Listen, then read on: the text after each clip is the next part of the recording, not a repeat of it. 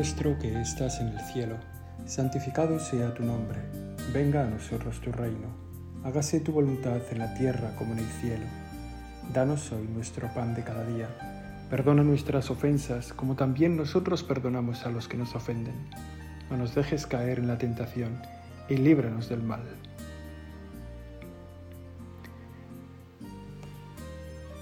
Y manteniéndose ellos al acecho, le mandaron unos espías que simulaban ser justos, con el fin de sorprenderlo en alguna palabra y así poder entregarlo al poder y autoridad del gobernador.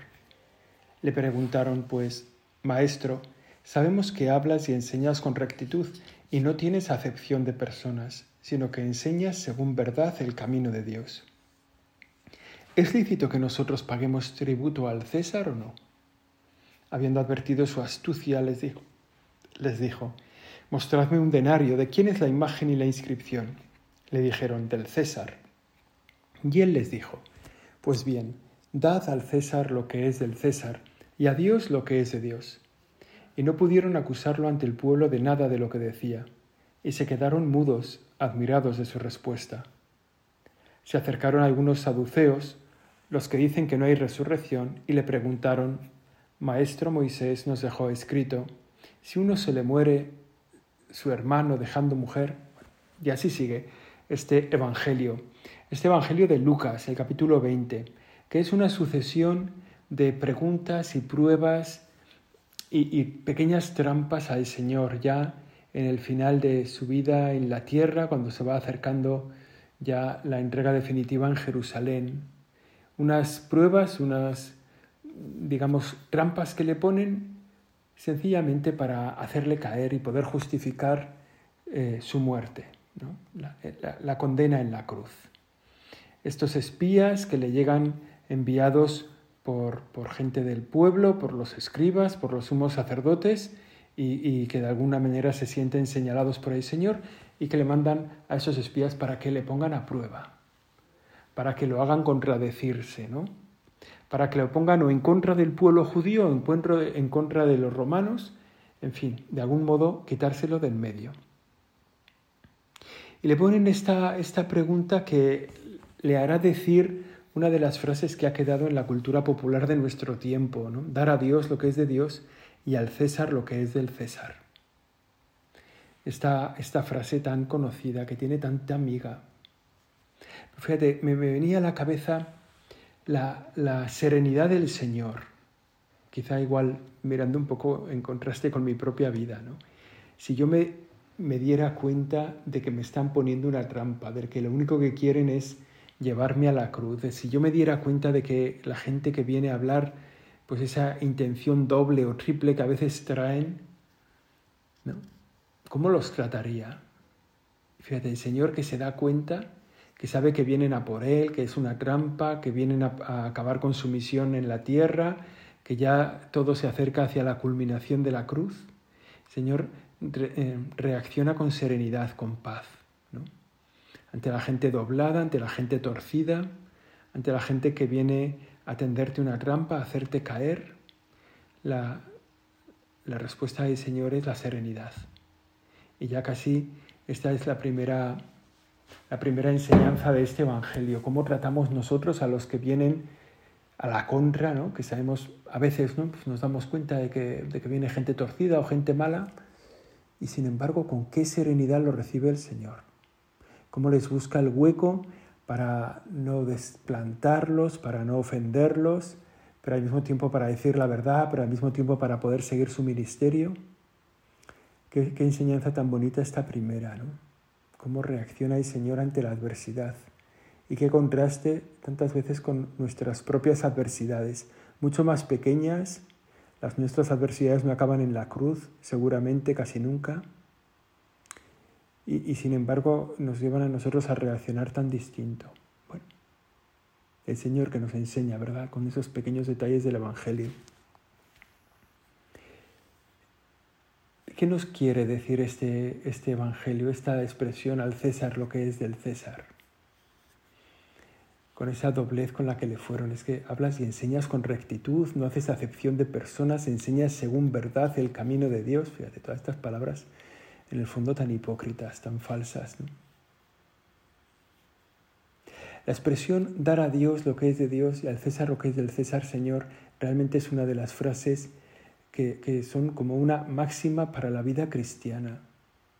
No solo para la vida cristiana en la sociedad, que también, ¿no? ¿Cómo, nos tenemos que portar en la sociedad? Bueno, pues sabiendo que hay cosas que, se las debemos al tiempo en el que vivimos, ¿no? que, somos parte de una sociedad, de, bueno, de una comunidad de personas y que tenemos que contribuir a ella.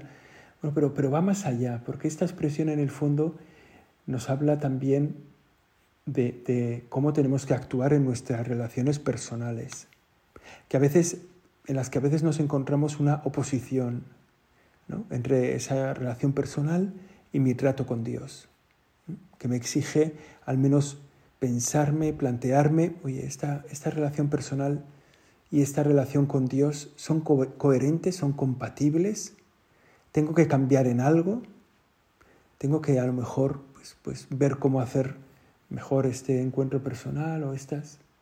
Y también esta frase que habla a nuestro propio corazón. Esta, frase nos la podemos decir a nosotros mismos. ¿no? Dar a Dios lo que es de Dios y al César lo que es del César.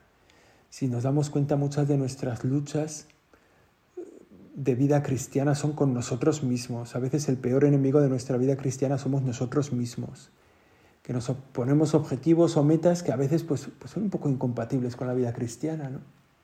A lo mejor ahora en, tiempo de descanso, de vacaciones, si estamos de vacaciones, bueno, pues, pues tenemos el plan de leer tantas horas, tenemos el plan de hacer tanto deporte, tenemos el plan de visitar a tantos amigos, tenemos el plan de hacer un viaje largo y, a lo mejor todas esas cosas, bueno, y, eso cómo casa con el dar a Dios lo que es de Dios, de mi propia vida, de mi propio corazón.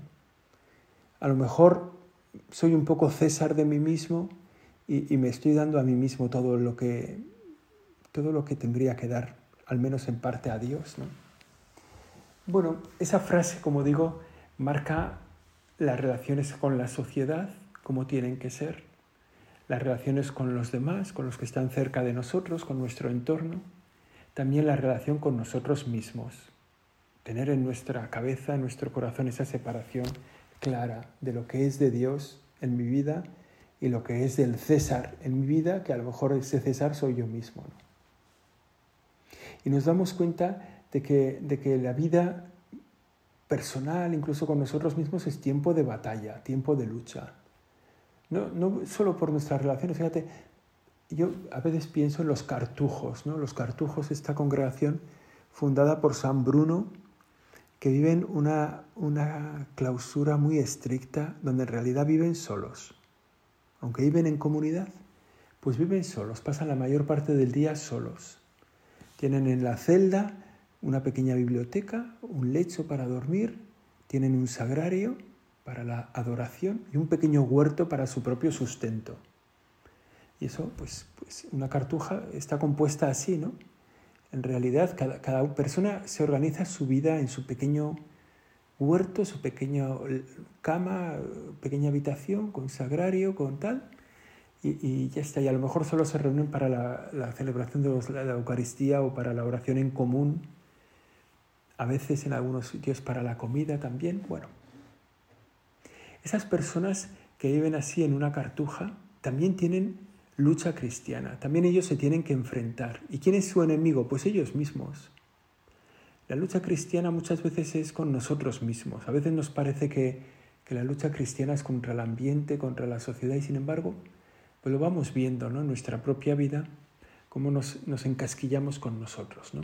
cómo nosotros mismos dificultamos nuestra vida cristiana, cómo a veces nuestros propios objetivos personales para un día, o a lo mejor para toda nuestra existencia, o a lo mejor para el curso, nuestros propósitos personales colisionan con nuestra vida cristiana, ¿no? y somos nosotros los que tenemos que desatascar ese, ese enredo.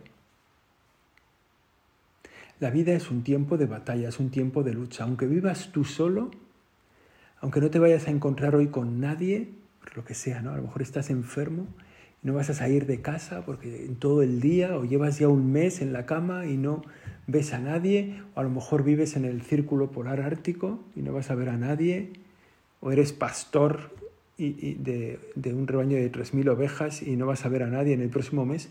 Tu vida cristiana también es de lucha, de batalla. De luchas, de pequeñas y grandes luchas las que tienes que vencer. Y en esto no te faltará la ayuda de Dios. Estamos todos en tiempo de batalla, en tiempo de lucha, desde la caída del pecado original. Desde que aquella pequeña caída, o grande, no sabemos, grande, sin duda por las consecuencias muy grande, ¿no? porque todos, aquella caída del pecado original, decisión de nuestros primeros padres de no obedecer la única norma que Dios les había dado, que hacía fuerte su libertad, ¿no? porque la ponía a prueba, le daba brillo cada vez que ellos obedecían esa... Bueno, no cumplieron. Lo único que les pidió el Señor, no comer del árbol de la vida, pues no lo cumplieron. Y aquello dejó una herida en nuestra naturaleza. Nuestra naturaleza es una naturaleza caída, que para tender al bien tiende con esfuerzo, con, dolor. Que, el esfuerzo, o sea, que hacer las cosas bien hechas nos cuesta trabajo. Y desde aquel momento nuestra vida es una batalla en todos los campos, en todos los órdenes. ¿no? Una batalla interior, una batalla exterior, una batalla con el entorno, una batalla con la sociedad, una lucha constante por ser lo que somos, por ser hijos de Dios. condición, esa condición es costosa. Y si a ti ser hijo de Dios no te cuesta, es porque a lo mejor no sabes lo que es ser hijo de Dios. Y nuestra ayuda en esta batalla, esta naturaleza caída, es como, como ese árbol plantado que, empieza a crecer y, sale de la tierra un poco torcido. Y si no le pones una guía, si no le pones un pronto, pues, pues, pues acabará siendo un árbol torcido para siempre. ¿no?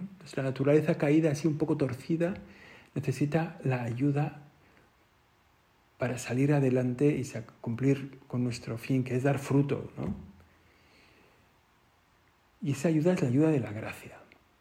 Y nuestra, nuestra ayuda, nuestra vida es la batalla entre la naturaleza que tenemos, un poco caída, un poco, y la gracia que nos ayuda a dar fruto verdadero. ¿no? Ese encuentro dentro de nuestra alma de la naturaleza y la gracia. Nuestra naturaleza quedó ahí un poco caída, un poco dañada, dolida, doliente, hasta el presente, hasta el final de los tiempos. Nuestra naturaleza es así. Y nuestra ayuda es la gracia, el empeño personal que tenemos y la gracia de Dios que nunca falta. Y para cualquier batalla que se expresa, que se hace visible en esa expresión, ¿no? lo de Dios y lo del César, para cualquier batalla no nos falta la gracia de Dios. Desde la llegada de Jesús a la tierra, la misma vida de las alianzas, en el fondo el mismo Génesis, nos habla de las dificultades de vivir según Dios en la vida personal, en el orden social, en las relaciones con nosotros mismos, con los demás, y de la ayuda de Dios para vivir según Dios. Y ahí está la lucha cristiana. En esta afirmación de dar a Dios lo que es de Dios y al César lo que es del César, estamos en el fondo incluyendo, entretejiendo tres afirmaciones que son importantes para la vida cristiana, para la vida humana, ¿eh? Pero bueno, pero, pero nosotros, ¿verdad? En este tiempo de oración, en este ratito de oración, las enfocamos desde la vida cristiana. La primera afirmación así seria de, esta, este dar a Dios lo que es de Dios, es, la primera afirmación es que es una cosa evidente, ¿verdad? Hay cosas que son de Dios. Y esta afirmación tan sencilla es crucial para nuestro tiempo. Hay cosas que son de Dios. Dar a Dios lo que es de Dios implica que hay cosas que son de Dios, que no son nuestras, que no podemos disponer de ellas a nuestro libre albedrío. O sea, que no, que no nos han sido dadas, que de algún modo esa es la primera afirmación ¿no? en la que tenemos que poner nuestro corazón en este, en este tiempo de oración las cosas que son de Dios, tantas realidades en nuestro entorno y sin embargo tan desconocidas para mucha gente, que, que, rompen por dentro a tanta gente, ¿no? que tú digas, mira, es que esto es de Dios, esto tú no lo puedes decidir, esto tú no lo puedes hacer, esto que estás usando no es tuyo, es de Dios. De modo que, que tienes una obligación y, y este mundo nuestro ha oscurecido la presencia de Dios y la, y la propiedad que Dios tiene sobre cosas. cosas muy valiosas. ¿no? Nosotros estamos aquí para, para recordarnos en este rato de oración que hay cosas que son de Dios y tenemos que iluminarlas.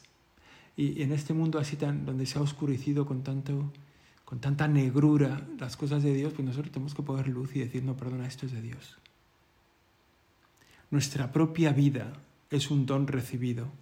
Es un don recibido para ser cuidado y ser reintegrado. Nuestra propia vida no es nuestra, es un don de Dios. Que nosotros gestionamos, digamos, ¿verdad? Que nosotros cuidamos, protegemos, pero que tenemos que reintegrar. Por eso en esta cultura que es tan fácil decir, mi vida es mía y hago con ella lo que quiero, tenemos que poder decir no, tu vida no es tuya. Tú no te has dado la vida. Tú no existías hasta que no te dieron la vida. Por tanto, la vida la recibiste. Es decir, existes desde que tienes vida y por tanto esa vida no es tuya. No la has decidido tú, no te la has dado tú. Tienes una responsabilidad con esa vida. No la puedes empezar cuando te dé la gana y no la puedes terminar cuando te dé la gana. Tu vida es un don. Nuestra propia vida es un don, ¿no? lo tenemos que recibir así. Un don que tenemos que cuidar, que tenemos que administrar bien, ¿no? pues tenemos que cuidarnos. Tenemos que cuidar nuestro cuerpo, nuestro espíritu, tenemos que cuidar nuestro cuerpo también, ¿no? Ahora, fíjate, ¿no? Parece que se le... Qué, tiempo tan torcido, ¿no? En el que la gente eh, se está independizando hasta de su propio cuerpo. O sea, hay una corriente ¿no? entera que dice que su cuerpo está bajo su propio dominio y que ellos con su cuerpo hacen lo que quieren y ponen y quitan lo que les sobra o lo que les falta, según les da la gana, según lo que ellos sienten. El desprecio al propio cuerpo, esta sociedad que ha, que ha exaltado el cuerpo, el cuerpo, el cuerpo, y en el fondo lo ha exaltado para despreciarlo. Y la vida cristiana, pues, pues nosotros nos damos cuenta de que es un, un don recibido nuestra vida, que es cuerpo y alma. Tenemos que cuidar el cuerpo, tenemos que cuidar también nuestra alma, nuestro espíritu. ¿no? También para esto rezamos en el fondo, ¿no? Para, para hacer que esta vida humana, que se expresa con un cuerpo y un alma, sea realmente una vida cada vez más humana, ¿no? En la que, cosas, hay cosas que son de Dios. Nuestra propia vida es un don de Dios. El mundo en el que vivimos, en el que vivimos, es un regalo recibido. ¿Quién ha creado este mundo? ¿Quién ha hecho este mundo? Nosotros vivimos aquí, ¿no? lo utilizamos, lo dominamos, como dice el Génesis, ¿verdad? Pero, pero no es nuestro. Entonces sabemos que tenemos una responsabilidad con este mundo. Hay una frase de esas un poco pijas que se dicen ahora, ¿no? Que el mundo no es una, eh, ¿cómo es? No, no es una propiedad que heredan nuestros hijos, sino que es un compromiso que les debemos a ellos. No sé, una cosa de esas de que en el fondo el mundo tenemos que cuidarlo para los que vienen detrás. No, es solo cuidarlo, sino, sino desarrollarlo, planificarlo, ¿no? ponerlo en funcionamiento, o sea, digamos, hacer que rinda, que dé fruto, para que los que vengan detrás tengan un mundo mejor, desde el punto de vista material. ¿eh? Pero sabiendo que el mundo este no es nuestro, que no lo podemos destruir, que no podemos acabar con él. ¿Qué más cosas hay que son de Dios?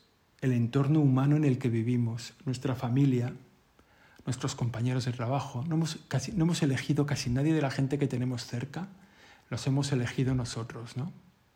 En el fondo están ahí casi puestos por Dios para nosotros.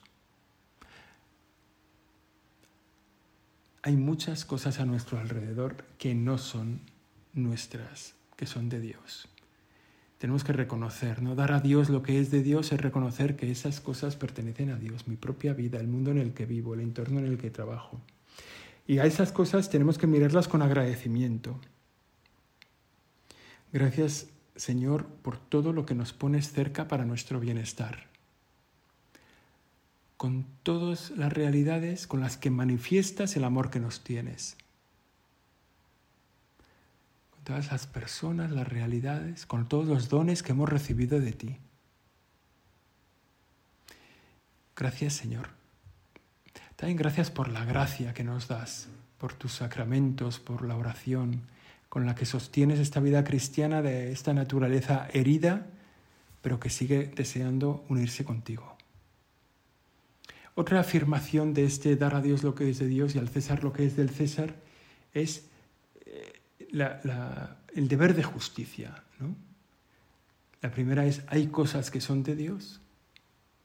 La segunda afirmación, esto implica un deber de justicia, se las tenemos que devolver o las tenemos que cuidar, ¿no? las tenemos que mejorar. ¿Qué es lo que Dios ha hecho cuando nos ha dado la vida?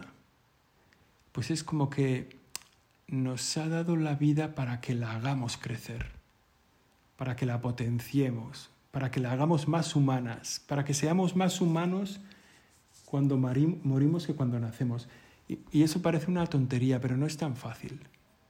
Hay mucha gente que muere siendo peor humano que cuando nació. O sea, hay gente que a lo largo de su vida, en vez de humanizarse, crecer en su humanidad, se deshumaniza. Hay gente que en esta batalla, que decía al principio, esta batalla, esta lucha cristiana, por llegar a ser lo que somos, pues hay gente que pierde una tras otra las batallas y acaba muriendo pues, muy, cerca de ser, muy cerca de ser un animal. Entonces, no, no nos lo podemos permitir, ¿no? De algún modo, eso lo tenemos que, bueno, lo tenemos que corregir, ¿no? Mirar si eso nos está pasando en nuestra propia vida y cambiarlo, mirar si está pasando en la vida de la gente que tenemos cerca, de la gente que depende de nosotros, gente que, que es peor al final de su vida que al principio. Eso falla contra este deber de justicia, de dar a Dios lo que es de Dios. Lo mismo el mundo en el que vivimos. Bueno, pues es un mundo que tenemos que entregarlo mejorado. Cuando nos vayamos, dejar un mundo mejor que el que nos hemos encontrado. Había una frase, me estoy acordando ahora, en, cuando yo era pequeño que iba a unas piscinas. Entonces en la piscina, en el vestuario, había una frase a la entrada que decía, deja el vestuario como te gustaría encontrarlo. Me pareció siempre muy buena frase, ¿no? Porque dije, ah, pues, pues qué bien, pues, pues ¿no? intentar dejarlo, pues eso, ¿no? Un poco limpio, un poco ordenado, un poco que no estén las cosas por medio, que, bueno, pues deja el vestuario como te gustaría encontrarlo. Sin embargo, eh, el mundo lo que Dios nos pide para el mundo no es dejarlo como nos gustaría encontrarlo, sino es dejarlo mejor. O sea, el objetivo es dejar mejorado el mundo. El mundo en el que vivimos, el mundo en el que tratamos a mirar, bueno, dejarlo un poco enriquecido, dejarlo humanizado. Que allí por donde pase el ser humano en el mundo, aquello quede humanizado. También el deber de justicia, del dar a Dios lo que es de Dios, nos implica dar a Dios la gloria y la alabanza que Él merece, que es nuestro propio fin. O sea, nosotros aquí en el mundo, ¿para qué estamos? Bueno, pues estamos para, para ser mejores personas y nos vamos humanizando, para dejar mejor el entorno, ¿no? para reconocer las cosas de Dios. En el fondo estamos para darle gloria a Dios. Por eso es tan importante, tan pequeñita, pero tan importante, esa oración, gloria al Padre y al Hijo y al Espíritu Santo. Esa oración ya cumple tu fin con la humanidad, cumple tu fin como ser humano. ¿No? Pienso que si una persona en el último momento de su vida reza el gloria, creo que va al cielo. Porque ha cumplido el fin para el que Dios le creó, la gloria de Dios. Una persona que muere dando gloria a Dios ha cumplido con su fin. Ahora ha tenido una vida de pecado, una vida caída, una vida a lo mejor arrastrada, una vida un poco... Bueno, y sin embargo, en el final de su vida dio el do de pecho, ¿no? Dio lo, lo más alto que se puede dar, la gloria de Dios. Y al Padre, al Hijo y al Espíritu Santo le dio gloria. Eso tenemos que pensarlo, ¿verdad? Para incorporar a nuestra vida, o sea, cuando, ¿cómo puedo mejorar mi relación con Dios? ¿Cómo puedo hacer lo que tengo que hacer? ¿Cómo puedo? A lo mejor es esto, ¿eh? A lo mejor es gloria al Padre y al Hijo y al Espíritu Santo. Y no, y no enredarnos más. Estamos hechos para la gloria y la alabanza de Dios. Cuando decimos dar a Dios lo que es de Dios, la tercera cosa que tiene que venir a la cabeza, la primera en orden de importancia, es este darle a Dios la gloria y la alabanza.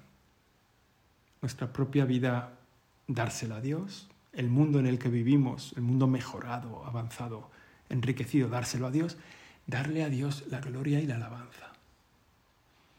¿Y cuál es la tercera afirmación que tenemos ¿no? en esta frase, dar a Dios lo que es de Dios y al César lo que es del César? Bueno, pues reconocer que vivimos en sociedad y que, y que tenemos un deber con la sociedad en la, en la que vivimos. ¿no? E, esta afirmación rápido se dice para a la hora de pagar los impuestos, a la hora de nuestra relación en la sociedad, de nuestra forma de estar con los demás. Bueno, pues también ahí hay un deber de justicia, un deber de solidaridad, un deber con el bien común. Y esto, pues, pues de vez en cuando lo tenemos que revisar. Yo soy, soy honesto con lo que se me pide. Pago los impuestos que me corresponden. Si vivo en una sociedad más o menos justa, más o menos organizada, democrática, donde los poderes son legítimamente constituidos, donde las cosas son más o menos serenas, pues bueno, pues me, consta que tengo que contribuir a esta sociedad. Mejor hay cosas que a mí no me gustan, ¿no? Evidentemente, pues habrá cosas que yo no las organizaría así, pero están así organizadas. Bueno, tengo que contribuir al bien de la sociedad. Tengo un deber de justicia, de solidaridad. Y entonces, bueno, pues, pues, toca pagar impuestos, pues toca pagar impuestos. ¿Me puedo escaquear? Pues no me puedo escaquear de una tal, ¿no? Tengo que procurar que los impuestos sean justos, ¿no? Y si no lo son, tengo que protestar por los cauces que, que se han permitido, ¿no?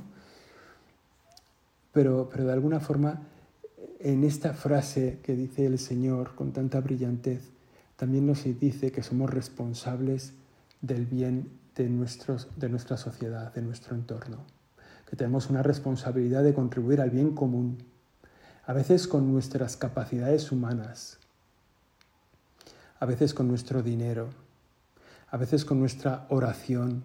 También con la oración contribuimos al bien común, cuando pedimos por la paz, cuando pedimos por los gobernantes. Estamos contribuyendo al bien común, ¿no? Estamos dando al César lo que es del César.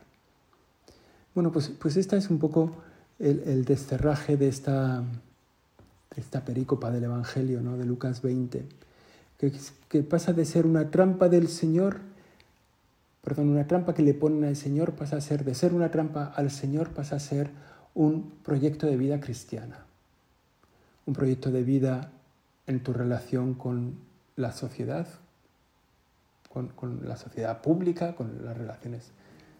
Un proyecto de relación con las personas de tu entorno, con las personas que quieres y un proyecto también en relación contigo mismo.